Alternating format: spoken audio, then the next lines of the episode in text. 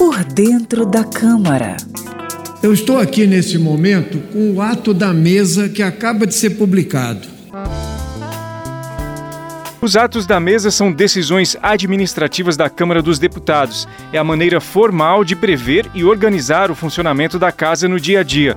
Um exemplo são as regras de votação à distância durante a pandemia de Covid. Após deliberação dos membros da mesa e do Colégio de Líderes, um ato da mesa estipulou a dinâmica dos trabalhos legislativos na Câmara para o momento excepcional.